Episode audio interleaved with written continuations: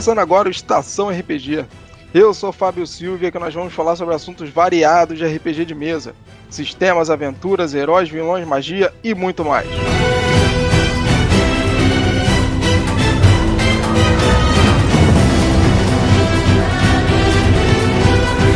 E voltamos para mais um episódio e dessa vez vamos falar sobre conflitos.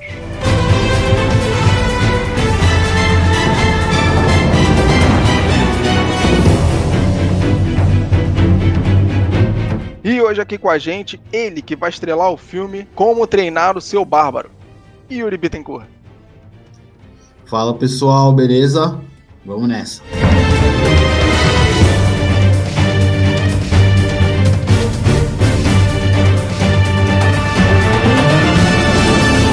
E hoje aqui com a gente de novo, o mais devoto de Valkyria de todos, Rodrigo Vidotti.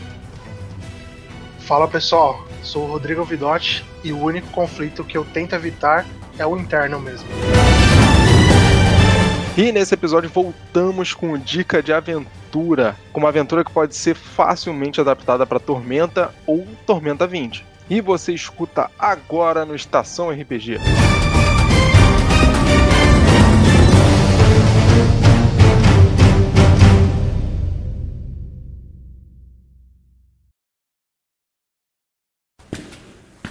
Foram semanas caminhando até chegar a essa caverna. O som da voz o guiou e ele atendeu ao seu chamado. Era o chamado de seu herói, sua fé, seu Deus. Semanas atrás, ele viu com seus próprios olhos o corpo de seu Deus morto na cidade de Tibérios. A cidade estava caótica. Seus governantes agora mentem e lutam pelo poder, desorientados, como ovelhas que não têm mais um pastor guia.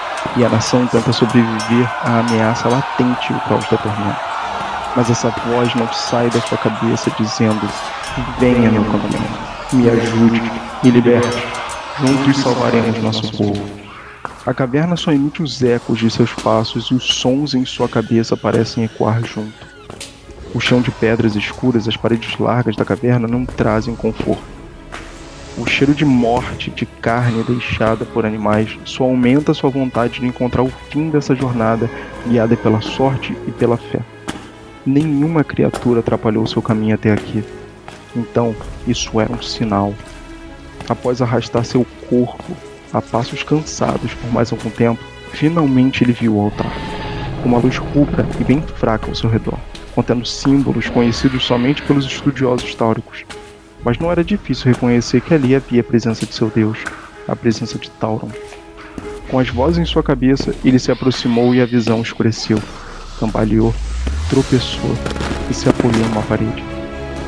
O cansaço era nítido, mas algo sugava sua força desde que aquele altar entrou no seu campo de visão. Até que então ele não resistiu e caiu. Ali não poderia ser o seu fim. Sua jornada não poderia estar terminada desse jeito. Não dessa forma. Não agora, nem tão perto. Com muito esforço, ele abre os olhos devagar e o altar continua à sua frente, o chamando clamando por sua força como um pai que acredita em um bom filho. Então ele se arrastou. Tentou erguer o seu corpo, mas era difícil demais, até que conseguiu ao menos se colocar de joelhos e estender a mão para tocar o altar. As vozes sumiram, seu vigor foi restaurado, sua força intacta e sua fé inabalável. Eu luto por meu Deus em nome da nação táurica e vou libertar meus irmãos do mal desse mundo.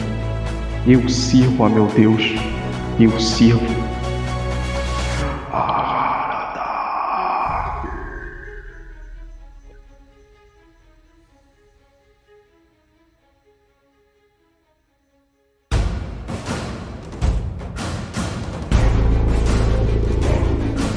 E vamos lá, galera, começando agora mais um Estação RPG.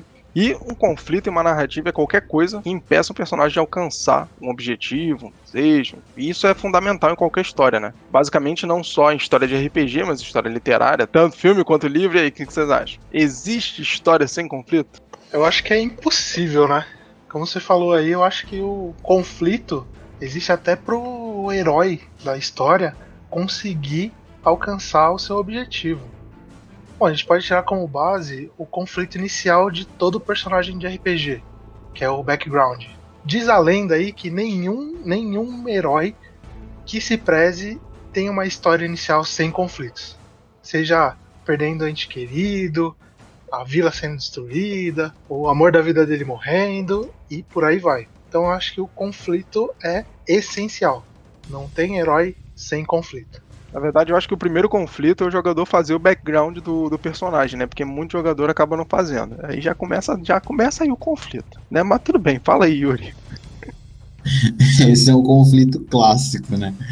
É, cara, boas histórias tem que ter conflito, porque você até pode escrever, ah, o cara foi até a cidade, comprou água e voltou. E tipo, legal, puta história maneira, tá ligado? Tipo, não tem não tem você não tem, você não tem ação, né? Tipo, a ação é muito simples e tal. Essa história ela precisa ter um objetivo, que é o que vai mover inicialmente, mas a resolução dos conflitos é que vão fazer com que a história se desenvolva de forma mais divertida e por aí vai. E eu concordo com o Vidotti, cara. Tipo, nenhum herói decente existe sem ter um background com conflito, sabe? Seja ele de qualquer tipo. É isso que motiva e que faz com que as coisas andem dentro da história, assim. Eu acho isso bem legal. É, no final das contas, o conflito ele é a máquina para fazer o negócio girar, né? Ele é a máquina que vai fazer a história acontecer. É, e para isso que existe o conflito no final das contas. Gerar um plotzinho inicial e daquele plot inicial ele começar a se desenrolar, fazer uma aventura maneira e chegar exatamente aonde a galera quer. Onde a galera quer, né? Onde o mestre quer, onde a galera quer. É, mas é que aí tem uma coisa importante também, que é os personagens precisam querer resolver os conflitos. E daí o mestre precisa estar tá apto a propor conflitos que gerem interesse dos personagens. Porque se os personagens falarem assim, ah, vamos embora, não quero saber isso aqui, ou por aí vai também, a história não, não acontece. E ainda digo mais, mesmo se os personagens não quiserem resolver o conflito do mestre, se eles gerarem novos conflitos, está de bom tamanho. Existe conflito, então vai ter história. Exato, é por aí mesmo.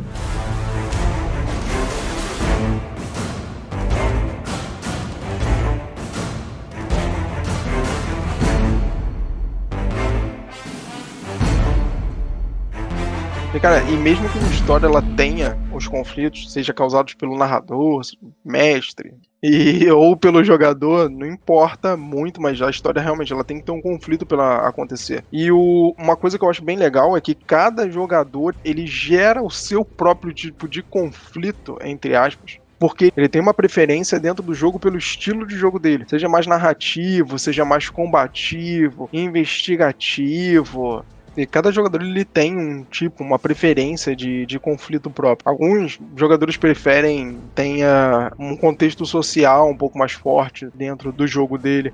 Outros jogadores preferem que tenha um contexto narrativo um pouco mais forte. Outros jogadores preferem que tenha um contexto de combate um pouco mais forte. Então, todos esses tipos de contexto, eles acabam gerando conflitos diferentes que emergem sim. Eu, particularmente, por exemplo, eu sou um jogador que prefere um pouco mais de conflitos combativos. Então, eu, eu prefiro também a parte de, de conflitos para combate.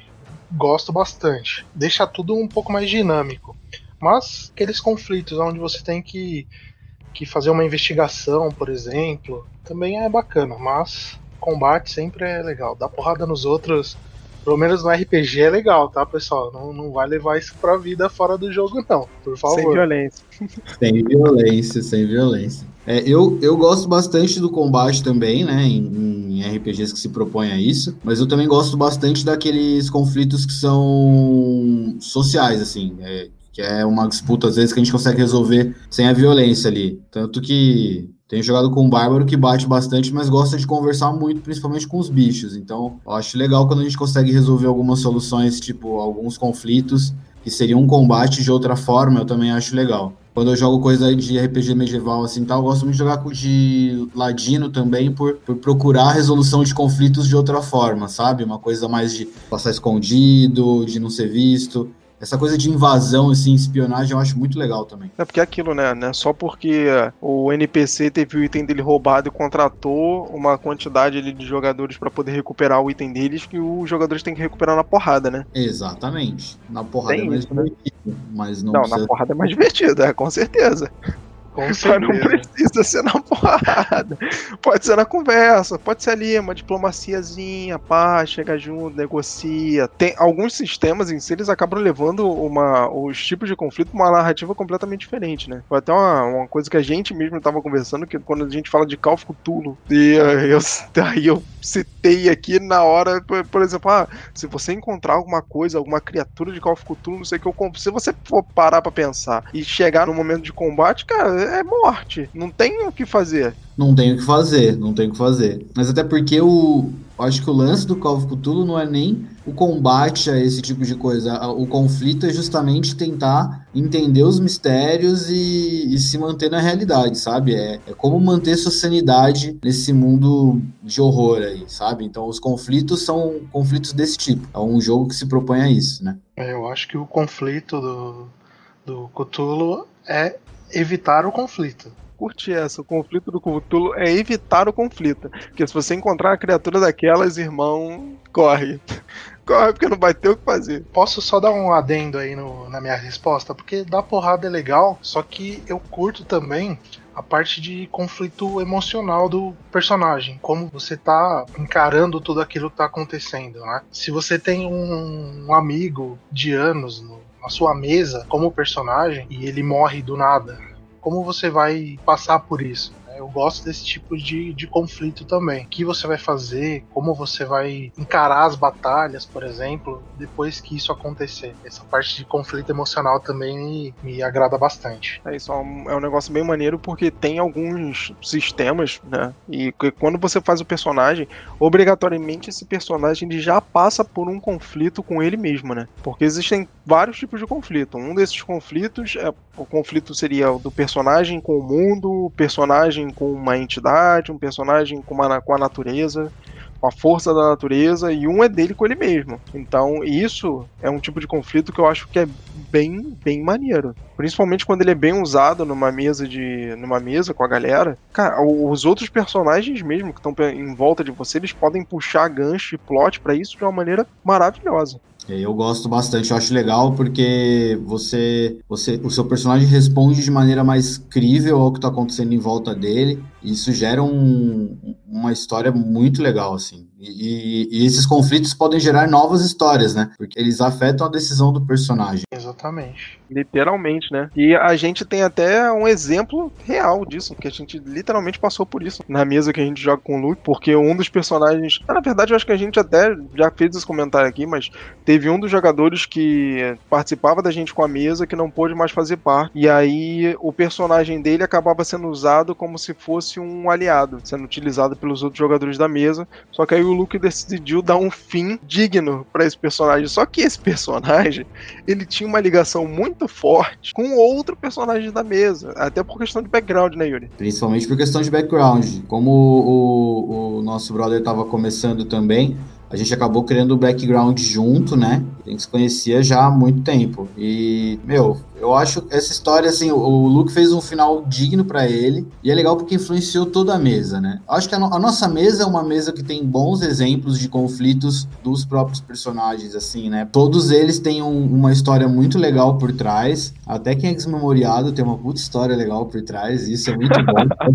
Geralmente é a desculpa do, do jogador, né? Vou fazer um amnético. E os caras conseguiram fazer em regra um negócio que o amnético tem história, daí, tipo, estamos usando isso. E, e essa, esse acontecimento na mesa, meu, tem mexido com nossos personagens muito, assim. E eu achei até bom que teve uma pausa entre o, o dia que aconteceu e o outro, porque eu, eu- eu tinha que me preparar para saber como que o, que o meu personagem ia agir nesse luto. E eu acho que eu não consegui ainda chegar nesse ponto exato. Eu cheguei a começar a escrever um conto sobre isso, sobre como foi o luto do Hatch, porque é uma coisa muito louca, assim. É, e não foi só o Hat, né? Porque o background do, desse personagem que infelizmente acabou saindo da mesa, ele tava muito ligado com o Hat, pessoalmente ali, né? Entre personagem em si, mas o personagem que o Vidote fez também bateu forte no Vidote também, né? Deu, bateu forte. E maneiro que, assim, toda a narrativa e toda a interpretação que o Vidote deu, utilizando toda essa emoção, cara, ficou maneiro pra caraca. É, e, foi, e foi uma experiência muito boa, né? Porque eu fiz uma roleplay totalmente em silêncio. Eu tava mandando mensagem só pro Luke, falando, ó, Luke, eu vou fazer assim, assim, assim. Mas na mesa todo mundo ficou sem entender nada. Meu personagem só andava, fazia algumas coisas, ficou excelente. É um outro conflito, né? E ficou maneiro exatamente por causa disso, né? Porque eu fazia as coisas e a gente ficava assim, cara, o que, que ele tá fazendo? E aí daqui a pouco o Luke, olha, ele fez assim, assim, assim, não sei o que, não sei o que. Ela, que que é isso, cara? Como ele não tá falando nada? Não, ele tá falando aqui comigo em off.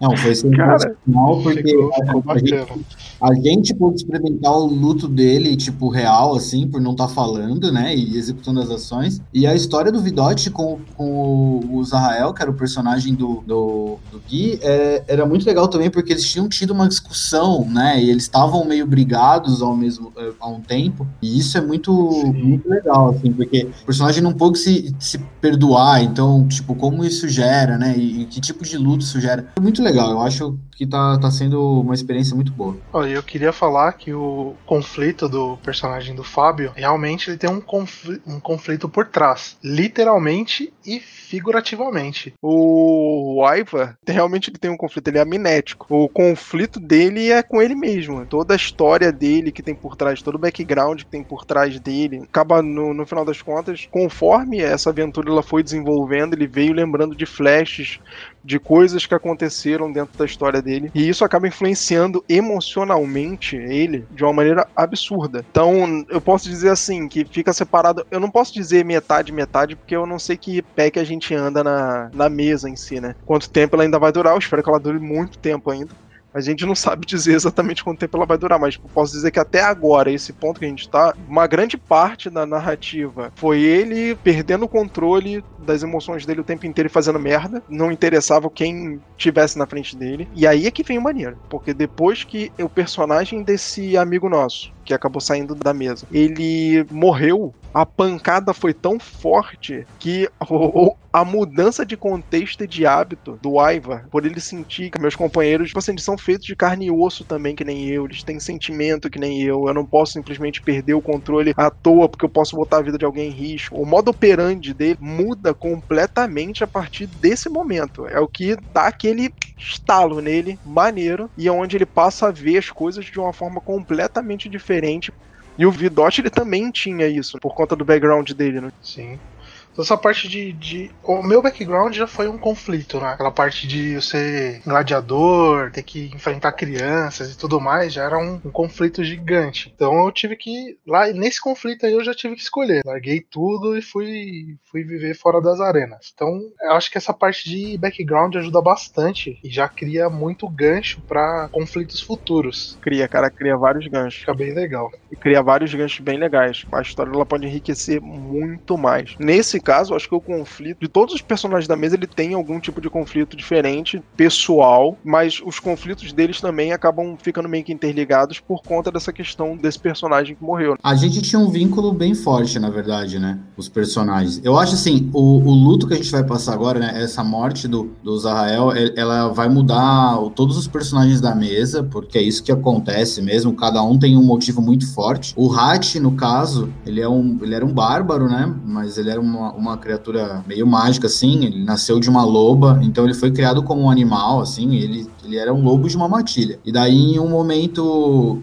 longe de casa, ele tem um conflito também, né? O Hat tem um conflito, ele preferiu fugir, diferente do personagem do Vidote, que escolheu um caminho mais certo. O Hat, ele, ele viu animais sendo caçados na floresta e entrou em fúria e acabou matando os caçadores. Daí, quando ele enxerga que ele matou os caçadores e que ele matou alguém sem sem ser para comer ou para defender a própria matilha, que aquilo não fazia parte de uma ordem natural das coisas, ele morre de vergonha de voltar para casa e acaba seguindo em frente e não volta para casa nunca mais. E no meio desse caminho ele vai parar na Floresta das Fadas, que é quando ele conhece o nosso personagem aí que morreu, o Zahrael, que é o cara que ensina o Hatch a falar com as pessoas, porque o, ele, o Zahrael pode falar com animais e o Hatch só sabia falar com animais. Então o Hatch aprende a falar com as pessoas pelo Zahrael e tudo mais, e é o Zahrael que leva o Hatch para as aventuras, né? O Hatch ele vai trombar com o grupo porque ele tá seguindo uma amizade que ele teve ali. Então, esse todo o, o, o que era o Hatch, essa coisa de fugir de casa e tudo mais, de ter que lidar com a própria fúria. É um bárbaro que não gosta de entrar em fúria. E a gente teve várias sessões já e ele entrou em fúria acho que duas vezes, né? É, muito poucas vezes. E, e, tudo mais. Então, assim, ele é um, é um bárbaro que ele evita entrar em fúria porque ele tem vergonha disso. Então, é um conflito de personagem que mexe com essa mecânica dentro de jogo, né? E agora, com essa situação toda aí, isso tudo tem mudado, inclusive tá mudando a classe do Hat, né? Que ele tá agora virando druida, justamente por conta de alguns acontecimentos da história e ele tem se abraçado nesse lado com espíritos da natureza aí para poder ter um acalanto aí. Nossa, cara, é verdade. O Hat, no final das contas, você acabou usando tão bem todo um plot do, no final das contas que até dá o, o porquê o Hat viraria um druida e toda a conexão que ele tem com a deusa. É com a Lehana ou é com a Oceana? É com a Lehana, né? É com a Lihana, né? Ele sempre foi devoto de Lihana, mas agora com a história como ela tem rolado, ele tem o respeito dos outros dois deuses, tanto do Megalock quanto do Oceano. Então ah, o Hat, dentro, dentro do mundo de jogo, ele seria um dos únicos druidas dos três deuses, na verdade. E ficou maneiro que explica muito, muito, muito bem. Encaixou muito bem, cara. Ficou muito maneiro. É, e, o, e o bom é que esse conflito aí também pode ajudar a explicar o porquê eu tô virando mais guerreiro do que clérigo, né? Porque do, do mesmo jeito que o Hat quer vir pra parte de. Na verdade, o que explica o fato de você estar tá virando mais guerreiro do que clérigo é o fato de você ser combeiro. Esse é outro tipo de conflito, cara. não, pô, não. Eu, que, eu queria deixar mais bonito, pô, a história do meu, do meu clérigo. Que isso. Mas é, mas é uma, um tipo de conflito que você pode usar também em background, tá? Tá bacana. É, cara, e cai bem. Além de cair bem, fica muito legal, enriquece muito a história. Eu acho que todos os conflitos que a gente acabou criando, que o, infelizmente, né, a saída do jogador da mesa, ele acabou gerando, acabaram criando um, um monte de possibilidade que a gente não esperava e um monte de coisa. Eu mesmo achava que até eu até dizia isso para vocês antes. Hoje em dia, isso que é engraçado. Hoje em dia eu já não vejo da mesma forma. Quando eu criei o personagem, o Iva, eu criei ele para ser um caçador desmemoriado, com um passado hediondo, onde as coisas fossem acontecendo com o tempo e os possíveis resultados dele, possíveis resultados que eu diria é o seguinte: para eu terminar esse personagem e pegar um novo de repente na mesa, só poderiam acontecer duas coisas com ele. A primeira era ele sucumbir a tudo que já tinha acontecido com ele, conforme as lembranças iam vindo acontecendo, e aí ele ia passar por esse conflito interno pessoal de sofrer com a recuperação dessas memórias e acabar sucumbindo a isso e efetivamente morrer. E a segunda era ele até conseguir resistir a todos esses conflitos que foram gerados antes dele esquecer das coisas, mas aí ia chegar um determinado ponto que ele ia abandonar tudo. Olha, eu já resolvi, eu já conheço a minha vida toda, já sei tudo o que aconteceu, daqui para frente é vida nova, vou largar a vida de aventureiro, beleza. Para mim, esses eram os finais pro Ivory, pra, e a partir dali eu pegaria um personagem novo e faria um background completamente diferente, faria uma coisa diferente, um personagem voltado até pra outra coisa. Hoje em dia, pela quantidade de, de interações que a gente já teve e os modos de interação que a gente teve, eu já não vejo mais com tanta certeza assim esses dois finais. É por isso que você não pode escrever o final da história do seu personagem nunca, cara. Você escreve só o começo. Deixa, deixa o mundo te levar mesma coisa que vale para as histórias. Nunca escreva o início de minha história pensando que o final vai ser daquela forma. Os jogadores que estiverem naquela mesa vão te sacanear, porque eles vão te surpreender e nem você vai querer que o final seja mais do mesmo jeito que você escreveu antes.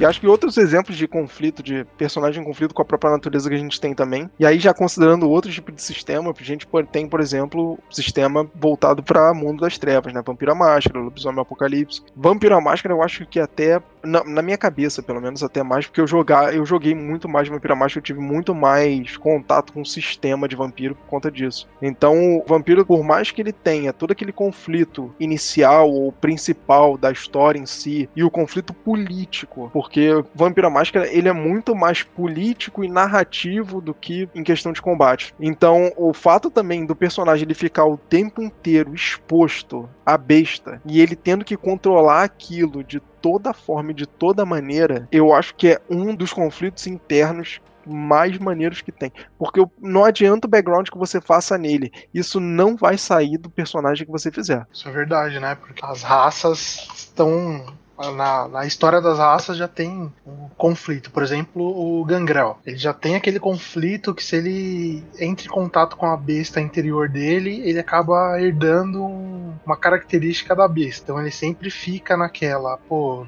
vou, não vou, invoco, não invoco. Eu acho bem, eu acho bem legal também. Essa parte do, do Vampira Máscara eu também curto. Por ele ser mais político do que parte de combate curto também. É, ele trata bastante desses conflitos internos, né? Porque isso já vem no cerne do personagem, né? Ele vai sucumbir ou não vai, como é que vai ser isso? Isso é bem legal. É, e essa questão dos clãs, por exemplo, Nosferatu. Cara, o Nosferatu mesmo ele tá em conflito, além da, da besta o tempo inteiro, com o próprio ser que ele é. Porque a partir do momento que ele é, ele é transformado, o ser da noite, cara, é o tempo todo. É ele com ele mesmo, é ele com a sociedade, principalmente por causa da aparência que eles têm, né?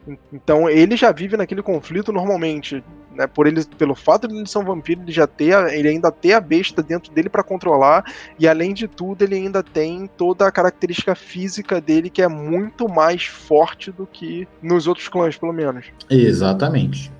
Isso é verdade também. E o que eu, que eu acho bem bem engraçado nisso, que aí mistura também um pouco de conflito da, do player com o, com o personagem, né? É, por exemplo, você pegar um cara que quer ser um Bruhá, e o cara é bem de boa, não bate ninguém, não sai dando bicuda em cachorro na rua.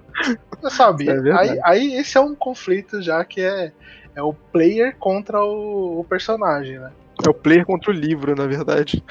Mas isso não acontece no Vampiro, em Vampiro Máscara, não, cara. Isso acontece em todo o sistema, né? No sistema que o jogador ele acaba pegando um personagem e ele não ele acaba não interpretando de certa forma ou não agindo de acordo com a, a, característica básica daquele personagem. Então isso acaba ficando um pouco complicado. Aí esse é o conflito jogador e livro. É, exato. E eu acho que esse é o conflito mais chato que a gente pode ter, porque acaba perdendo toda todo o tesão que você tem na mesa, principalmente se você for mestre. Acaba perdendo toda, todo o fio ali da história e você dispersa, né? É, eu acho que pelo lado pega... do mestre, a, acho que a impressão que daria se eu fosse mestre de uma mesa que eu vejo jogadores fazendo isso é que os jogadores não estão se interessando pela história. Exatamente, exatamente. É isso que dá a entender. É tipo assim, você exatamente. tá tão desinteressado na história que você não tá interpretando o personagem que você mesmo se propôs a criar. Mas às vezes também pode ter aquele player que olhou, viu uma história legal daquela classe, daquela raça e não entendeu muito bem o que é. Então acho que tem esses dois pontos também. Mas, de qualquer maneira, se for proposital ou não, acaba deixando meio chato a mesa. É, porque ela, ela para de ser. Ela, ela, deixa, ela, ela parece menos realista dentro da fantasia que ela se propõe, né? Porque as coisas parecem começar a não fazer sentido. Daí começa a virar um desenho animado. Daí vira Looney Tunes. É isso aí, vira Looney Tunes. Porque parece que o jogador fez o personagem não pelo personagem, mas porque de repente ele acha que a classe é forte. Ou então porque ele acha que fazendo aquela combinação de classe classe e raça, ele vai tirar um benefício legal ali, o personagem dele vai ser maneiro pra caraca, ele vai dar porrada em todo mundo e vai ganhar XP pra caramba. Aí no caso ele acaba se esquecendo de outros tipos de conflitos que são fundamentais dentro de uma mesa também, mas não. Aí de novo, né? Dependendo do estilo de jogador. Porque é aquela coisa, quando você pega uma mesa em que você tem um monte de jogador com o mesmo estilo, beleza.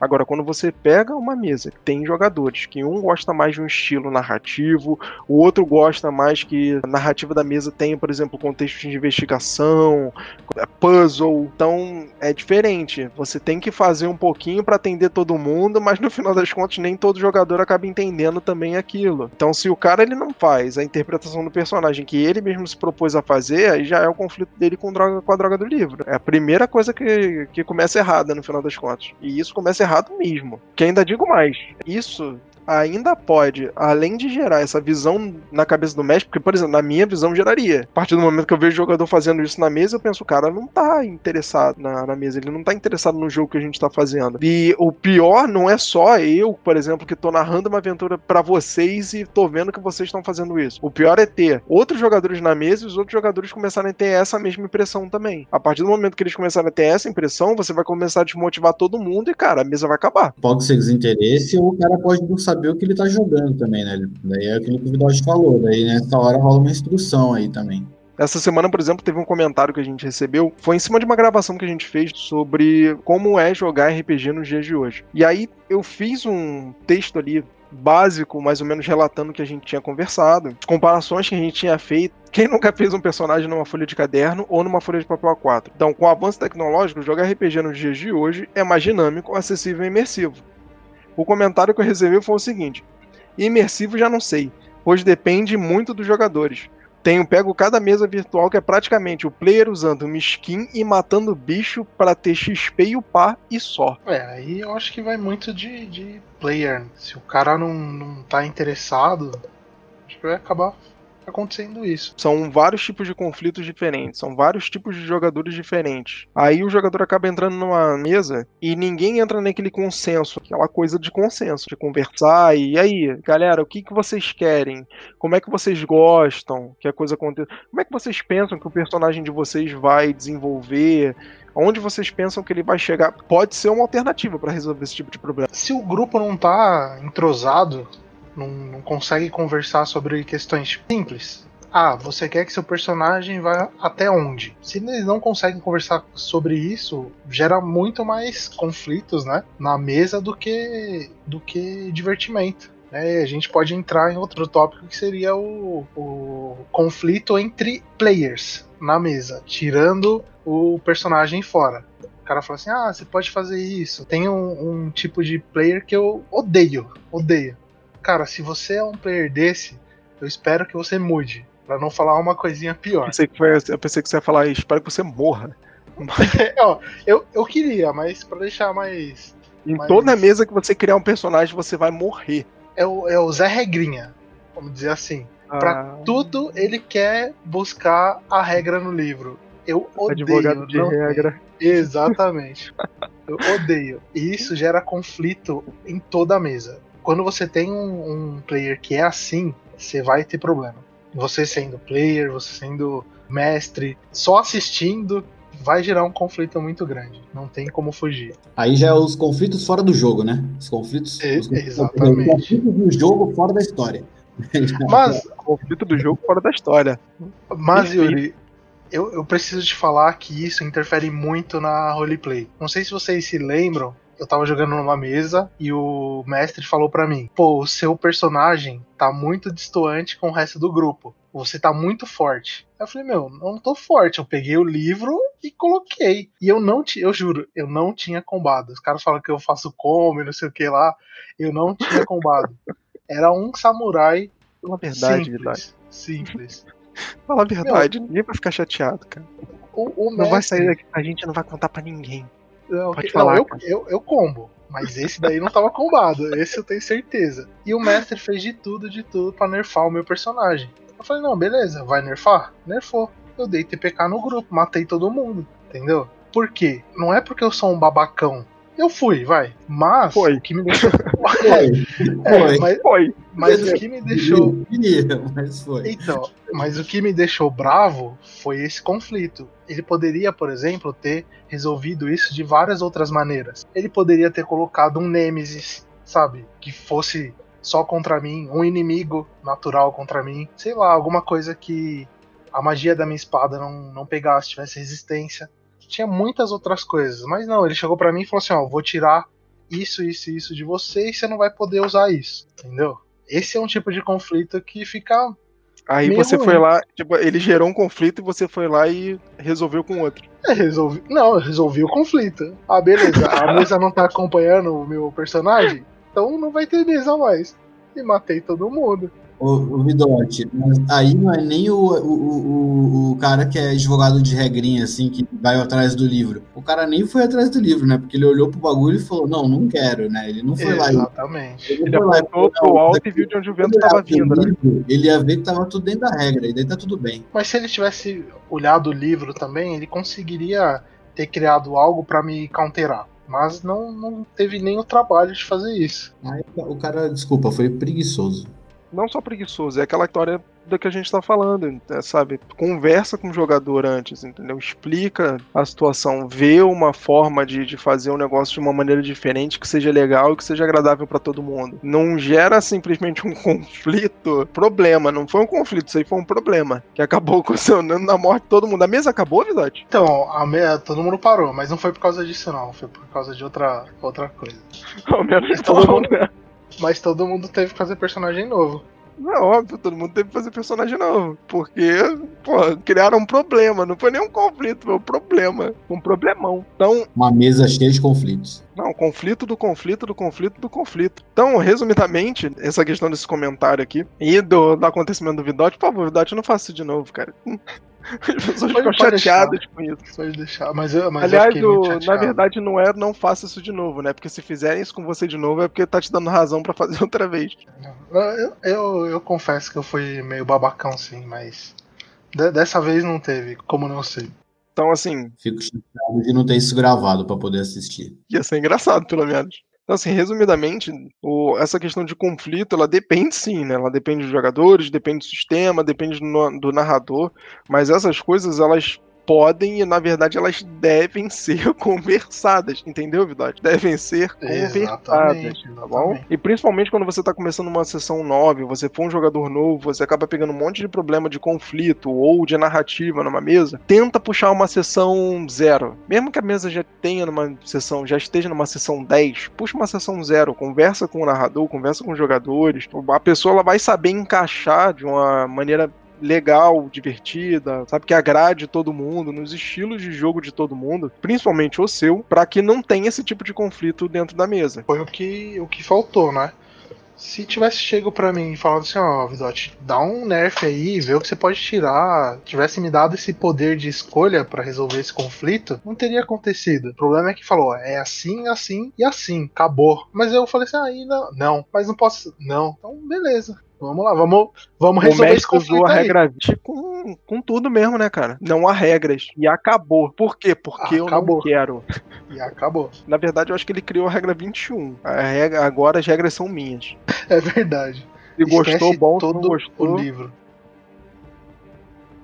Uma coisa que é legal a gente ver também é que pensar na resolução dos conflitos, né? E, tipo, em como a gente vai resolver essas coisas. Daí é importante muito pro mestre, assim, ele ele propor conflitos para cada tipo de jogador, assim, que ele tenha na mesa, sabe? Tanto você vai jogar um jogo medieval, então daí o mago faz uma coisa, o ladino é outra. Nem todos vão resolver tudo no combate como o guerreiro e por aí vai e você tem, é, sei lá, vai jogar um Call of Cthulhu, alguma coisa onde você vai fugir, então como fazer essa fuga, a investigação, então todos esses momentos de puzzle, etc, né, é legal pegar pontos em que cada personagem consiga se destacar em algum momento e por aí vai. A gente tem alguns exemplos da nossa mesa que a gente joga aqui, e a gente conseguiu ter vários conflitos assim que a gente resolveu cada um de uma forma muito diferente. Posso dar o exemplo do uma vez que o templo de Megalock estava sendo corrompido pela tormenta, e a gente teve que colocar o Hat para dormir para ele não morrer, porque senão ele ia morrer. Ele ia enfrentar a tormenta de, de peito aberto e. É, isso é um exemplo maneiro de resolução de conflito não combativo. Combativo e não combativo, né? No final das contas, né? Porque teve que segurar o Hat de qualquer jeito, porque senão o Hat ia fazer um estrago. É, é, engraçado esse exemplo, porque ele é um conflito que foi gerado pelos jogadores dentro da mesa, né? Tipo, uma atitude do Hat gerou um conflito entre o grupo do tipo ele vai enfrentar ele não pode e ao mesmo tempo é um conflito que foi resolvido pelo mago. Então isso é legal porque é uma situação em que o mago se destaca e daí tem aquela ação que favorece uma classe nesse momento. Um exemplo de conflito social que a gente resolveu foi quando os personagens eles tinham que recuperar um item que tinha sido roubado. É, na verdade não recuperar para alguém né? Porque a gente deu mole e roubaram um item da gente. É foi isso que nunca aconteceu mais, nunca mais eu durmo sem turno. então a gente acabou sendo roubado e a gente procurando as pistas, né, de, de onde o item ele tinha ido parar, a gente acabou caindo dentro de uma guilda de ladrão. Na guilda de ladrão a gente descobriu quem é que estava com o nosso item, aonde o nosso item estava, só que não tinha uma forma segura da gente conseguir sair dali é, se não fosse de repente numa manha. E aí conversando com alguns NPCs dentro da guilda de ladrões, a gente conseguiu encontrar um NPC que a gente tinha salvo antes, que ele também fazia parte da guilda de ladrão, e ele meio que tava devendo um favor pra gente. Então a gente, dentro daquele contexto ali, rolou toda aquela diplomacia, aquela malandragem e tal, o cara topou ajudar porque ele realmente estava devendo um favor, e ele só era líder da guilda que ele tava, e só tava ali vivo ainda para contar a história, porque a gente tinha deixado ele. Ele acabou decidindo por ajudar a gente, e a gente conseguiu sair pela porta da frente com o item na mão e sem arrumar confusão nenhuma. E esse NPC estar vivo também foi a resolução de um outro conflito, né? Foi Senão consequência tinha- de um outro conflito. É isso Tinha aí. matado todo mundo lá, mas. Aí agora foram vocês que seguraram meu personagem, né? Que senão todo mundo tinha morrido. Traduzindo, toda sessão alguém quer. A gente tem que segurar alguém porque alguém quer matar todo mundo, entendeu? Essa é a questão, né? Acho que é o maior conflito da nossa mesa. Toda sessão alguém quer matar todo mundo. Isso é um fato. Menos o Bárbaro. Mas o Bárbaro, cara, toda vez a gente tem que botar ele pra dormir. É, ele ele só não quer matar porque ele tá dormindo. Aí é fácil. É um fato. Arrumou problema perto de um templo de Megalock, botaram ele pra dormir, tranquilo. Não vai arrumar mais problema com ninguém. Teve um outro momento também que a gente tava com outro bicho lá, que era uma referência de culto ao Cthulhu, e o bicho simplesmente perdeu o controle, consumiu matéria vermelha. E aí o Yuri ficou apegado, virou. Ah, Yuri, Bárbara é fogo, né, cara? Ficou apegado no bichinho, virou amigo. Aí o bichinho se corrompeu, ele queria porque queria salvar o bicho de qualquer jeito. Só que o bicho ia matar todo mundo. Aqui que fizeram? Botaram o Bárbaro pra dormir de novo. Mano, eu não machuca meus pets, velho. Meus bichinhos é tudo pra mim. Os pets. O pet tinha, sei lá, o tamanho de um prédio de 20 andares. Pá, é o meu pet novo. Ah, mas é o pet, é o pet. Eu acho legal a interação que o, o Yuri tem através do Hashi, resolvendo conflitos com animais. Porque teve uma, uma sessão aí que a gente fez que se não fosse ele dar comida pra uma vespa, todo mundo tinha morrido e é certeza, certeza absoluta. Todo mundo ia ter ia ser decapitado. E ele também resolveu esses conflitos interagindo com, com o NPC. É, é legal porque geralmente as pessoas querem ter um personagem social que interage com, com os nobres, interage na taverna, interage com as coisas assim.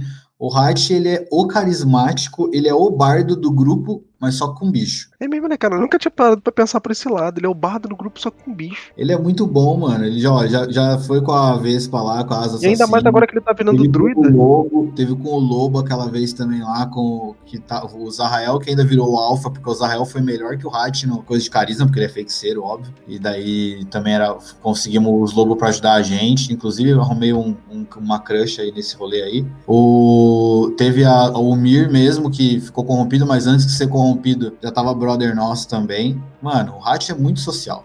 O Hat botou até apelido no, no bicho de 20 andares. Era Mir. É o Mir. Era Mir? Mir, Mir, exatamente. Tá. Não, era, era um nome muito comprido, daí eu só resumi pra Mir. E, cara, é isso. Tem vários tipos de conflito que a gente pode resolver de maneiras completamente diferentes, agradando todos os jogadores da mesa, fazendo com que seja divertido pra todo mundo, fazendo com que todo mundo interaja de uma maneira legal na mesa, mantendo o controle, né, Vidote? Às vezes, às vezes. Mantendo o controle da história, da aventura numa boa, fazendo a aventura ser participativa, colaborativa e principalmente divertida, que é o que a gente mais fala aqui, porque, cara, a gente se diverte muito jogando RPG. É isso, é isso que toda vez que eu sinto quando a gente fala que a aventura de RPG ela tem que ser divertida, ela tem que ser divertida, ela tem que ser divertida. A gente se diverte tanto jogando RPG que quando a gente fala que a aventura tem que ser divertida, a- pra, pra gente faz, faz tanto sentido que não, sei lá, é quase que é natural. É natural, é natural. Quando a gente bate nessa tecla, ah, tem que ser, tem que ser divertido, divertido, eu falo, pá, mas quando que não é? Até matando, dando TPK no grupo, é, foi divertido. Querendo ou não, foi divertido. Já teve até conflito, quase já teve conflito jogador contra jogador, É né? verdade. Esse negócio de, ah, ele vai fazer o que for. O Ivar vai fazer o que for, não importa quem entrar na frente dele. Hatch entrou na frente dele. Porrada quase comeu com o grupo inteiro. Mas eu não tava sendo escroto, eu tava interpretando o personagem. Não, não, não, não tava rolando o efeito Vidote ali, era outra coisa. Não, tá de boa. Eu, eu confesso que foi um pouco também. Não, não, não me ofenda, não, porque eu sabia do que eu tava fazendo. É, Ó, já falo de novo, pessoal, não façam Não isso. façam Eu isso. fiz em uma circunstância diferente. Não seja babaca, não faça isso em mesa nenhuma. Eu fiz porque eu tava de saco cheio. Por favor, não dê TPK no seu grupo. Seu grupo é matilha. É, matilha, matilha. Tem que. É, é, macacos unidos são mais fortes, né?